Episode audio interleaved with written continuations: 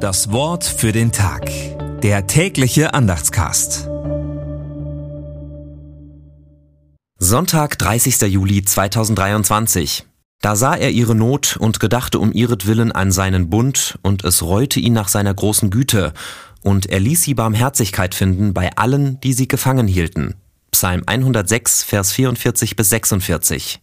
Gedanken dazu von Jürgen Kaiser. Unsere Hoffnung. Christen hoffen im Leben und im Sterben, dass die Gnade Gottes größer ist als alles, was wir angestellt haben. Der Psalm listet eigentlich die gesamte Geschichte Israels auf und deutet sie zugleich als große Erzählung der permanenten Abkehr von Gott durch ständigen Undank. Doch am Ende ist die Gnade Gottes immer größer als das Gewicht aller Verfehlungen. Christen hoffen darauf, dass durch Jesus Christus dies auch für jeden Einzelnen gilt. Das Wort für den Tag. Der tägliche Andachtscast. Präsentiert vom Evangelischen Gemeindeblatt für Württemberg.